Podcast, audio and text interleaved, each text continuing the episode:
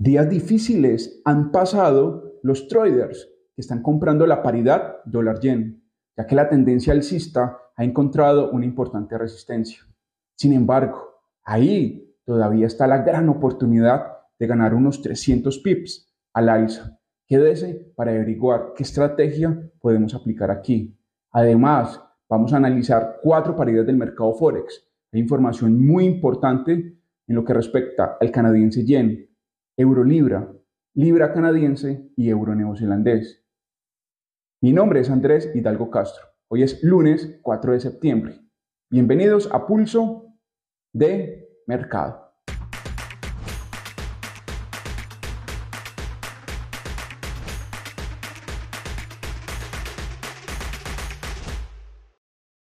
Advertencia. Todo lo que aquí voy a mencionar es mi opinión, lo hago a través de mi sistema de trading. No se trata ni de una asesoría, ni de señales de compra, ni de venta. Tenga muy en cuenta que este contenido es meramente educativo y que resultados pasados no garantizan resultados a futuro. Los compradores aún siguen esperando que la paridad euro-libra suba y llegue a los 0,8650. El día de hoy les voy a mostrar cuál es mi opinión, cuál es mi proyección técnica en esta paridad, de qué niveles me pienso posicionar al alza y el por qué desde mi plan de trading no observo ninguna característica o señal técnica como para decir que la paridad euro-libra va a ir a la baja. A continuación, analicemos el probable movimiento alcista que va a suceder en el euro libra. Esta onda que están observando aquí en el euro libra y el soporte en el 1,8560 significa que es muy poco probable de que la paridad siga escalando a la baja.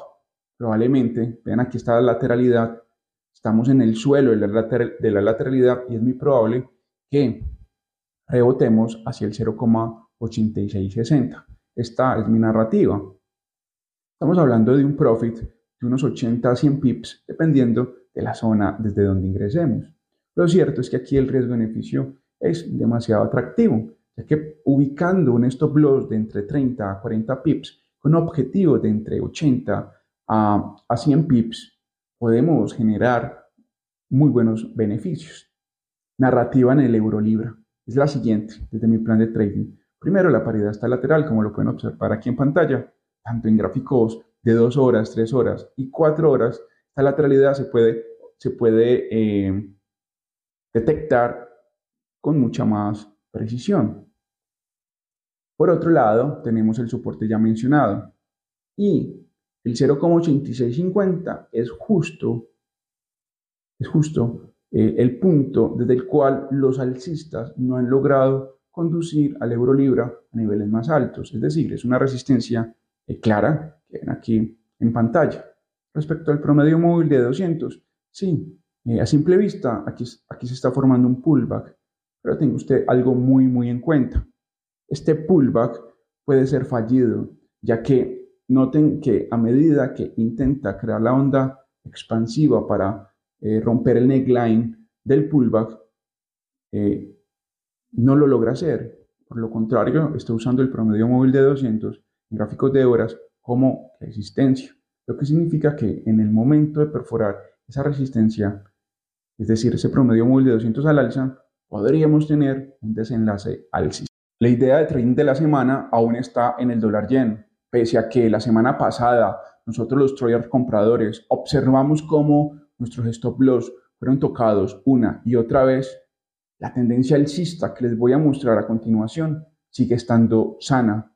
Aún mi narrativa se inclina a lo siguiente, la resistencia que ha impedido que la paridad se desplace al alza se está deteriorando y en cualquier momento nosotros, los traders compradores, vamos a ganar ese pulso y conduciremos el dólar yen a niveles más altos. A continuación analicemos esta paridad. En el dólar yen la tendencia sigue, sigue estando alcista, el precio aún se ubica por encima del promedio móvil de 200, pese a que tenemos esta resistencia están viendo aquí en pantalla, una resistencia que está en torno al precio psicológico de los 147.00. Ahí lo aprecian en pantalla. Eh, bueno, esta resistencia ha impedido que nosotros los traders compradores podamos tener eh, resultados cómodos. Es decir, la semana pasada el dólar yen tocó varias veces mi stop loss. Sin embargo, esas pérdidas no logran y no lograrán que me desenfoque en mi plan de trading. Aún la tendencia alcista sigue estando sana, sí, pese a la resistencia que ven aquí en pantalla. Mi narrativa es la siguiente y por eso en el dólar yen tenemos la idea de trading de la semana. Es muy probable que la paridad escale hacia los 149,50, 149.50, repito. Estamos hablando de alrededor de unos 300 pips, contando desde estos 146,50, 47, 48, 49, sí, más o menos unos 300 pips, 200, 250 pips, dependiendo de dónde podamos ingresar, ya que podemos esperar que el dólar yen perfore el, nivel psicológico de los 147.00 para comprar o desde estos niveles se puede hacer. Note que el dólar yen ha creado un soporte, incluso desde el soporte podríamos ejecutar una operación alcista. Lo cierto es que esta resistencia no es un síntoma de que el dólar yen va a cambiar de orientación. Por lo contrario, esta resistencia significa que aquí hay una especie de acumulación que podría provocar que el dólar yen suba hasta hacia los 149.50. Por lo menos esa es mi opinión vista desde mi plan de trading. Dígame qué opina. ¿Logrará el dólar yen subir aún más? La situación técnica en la paridad canadiense-yen se parece un poco a la del dólar yen. Ya sabemos que hay una correlación entre ambas. En esta paridad, hablo del canadiense yen, observamos cómo el promedio móvil de 200 ha funcionado como soporte y aún la tendencia alcista está sana, pese a que tuvimos claros, claros retrocesos desde la resistencia que ya les voy a mostrar a continuación. Esos retrocesos no se pueden tomar como un indicio, como un gesto técnico que nos, puedan, que nos pueda conducir a la baja. Pongan mucho cuidado en eso. Cuando aparece una resistencia fuerte, una tendencia alcista, esa resistencia no siempre es sinónimo de que va a existir un cambio de tendencia. A continuación analicemos la resistencia que aquí les estoy hablando y también el por qué estoy avisando, informando que el canadiense yen puede seguir subiendo. También han sido días difíciles para los traders que, estamos comprando el canadiense yen. Sin embargo, esta resistencia que ustedes están viendo aquí en pantalla, eh, en cualquier momento el canadiense la va a perforar y vamos a observar cómo el canadiense yen se va a desplazar cada vez más al alza. Tenga en cuenta lo siguiente respecto a esta paridad. Está usando el, está usando el promedio móvil de 200 como soporte. Aquí lo están viendo en pantalla. Las ondas correctivas se caracterizan aquí en que crean un movimiento impulsivo muy extenso al punto que perfora el antiguo high, como ven aquí en pantalla. Sí, últimamente cada que aparece el movimiento correctivo y sale el movimiento impulsivo, al canadiense ya le cuesta perforar el high que va creando a medida que se desarrolla arriba del promedio móvil de 200. Eh, no obstante, tengan muy en cuenta lo mismo que les estaba diciendo ahora. Una resistencia durante una tendencia alcista no es necesariamente un indicador, un síntoma de que la tendencia va a cambiar de orientación. Hay resistencias y en el caso de tendencias bajistas hay soportes que momentáneamente detienen la tendencia, pero que al ser perforadas provocan una entrada de volumen que crea que la tendencia alcista se siga expandiendo. En el caso de una tendencia bajista con un soporte, siga su orientación bajista. Normalmente lo hace fuerte. En otras palabras, si el canadiense ya perfora eh, la resistencia que ven aquí en pantalla, podríamos buscar movimientos mucho más arriba. La situación en la paridad euro-neozelandés es, es un poco incierta. Hay dudas sobre si la tendencia alcista puede continuar o si este es el inicio de un cambio de orientación.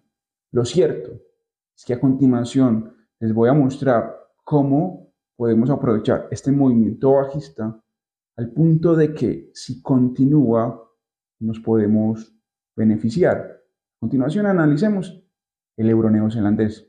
Miren, la gran pregunta en el euro neozelandés es si la paridad va a volver a buscar el 1,8350. Ese nivel es una resistencia que formó eh, arriba del promedio móvil de 200. Vemos como el euro neozelandés está probando el promedio móvil de 200 también en gráficos de 4 horas. Entonces la pregunta es, ¿desde aquí volveremos a rebotar hacia el 1,8350?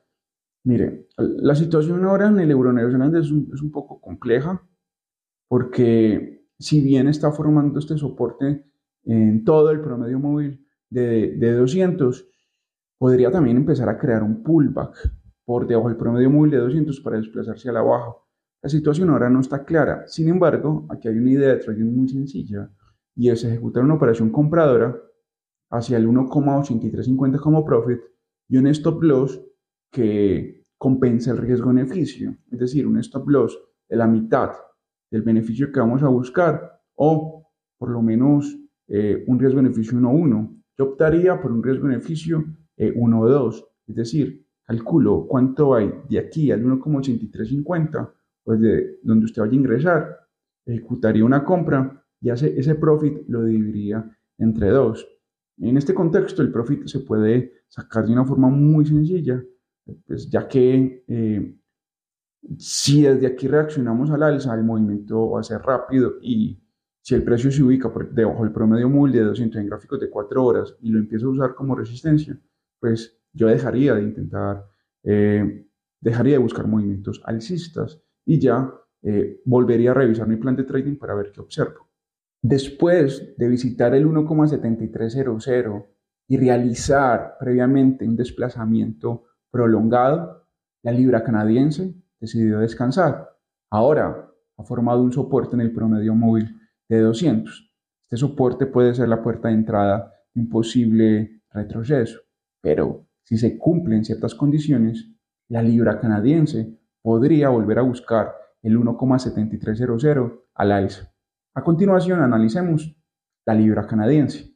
Mientras la paridad libra canadiense cotice por encima del 1,7050, mi proyección seguirá siendo alcista, mirando hacia el 1,7300. Notamos cómo la libra canadiense está formando mínimos cada, cada vez más altos a medida que prueba el promedio móvil de 200. Es decir, prueba el promedio móvil de 200 y la próxima vez que vuelve a probar el promedio móvil de 200, lo hace más arriba, es decir, mínimos cada vez más altos. Por eso es, muy es clave estar observando el 1,7050, ya que mientras la paridad cotice por encima de ese nivel, esta dinámica se va a seguir cumpliendo. ¿De qué dinámica les, les estoy hablando? Quizás perdió el hilo de esa conversación. Que la libra canadiense está usando el promedio móvil de 200 como soporte y cada que lo prueba forma máximos, eh, perdón, mínimos cada vez más altos. Y poco a poco, en cualquier momento va a aparecer un movimiento impulsivo que va a conducir a la libra canadiense hacia el 1,7300. ¿Cuál es mi otra narrativa aparte de que está teniendo este comportamiento frente al promedio móvil de 200? Eh, la tendencia alcista aún no tiene eh, síntomas de que va a cambiar de orientación. No, no hay. No hay indicios de que va a suceder eso. Sí, hemos tenido retrocesos en la libra canadiense, pero noten que después de cada retroceso, el precio intenta ir al alza, respetando el promedio móvil de 200.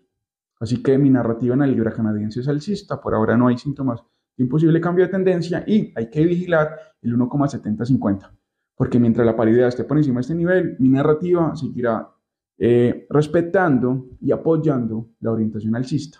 La diferencia entre un trader aficionado y un trader profesional, bueno, hay muchas diferencias, pero una de ellas es la información.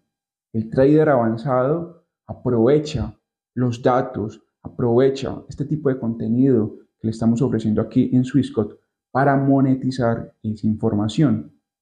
Resulta que el día de mañana mi colega Rodrigo Águila desde Chile estará analizando y dando su opinión en todo lo que respecta al mercado de acciones e índices bursátiles. Así que la invitación es para que mañana se conecten y reciban la mejor información. Le agradezco a usted por ver Pulso de Mercado. Mi nombre es Andrés Hidalgo Castro. Los espero el próximo lunes y recuerden suscribirse al canal. Hasta entonces.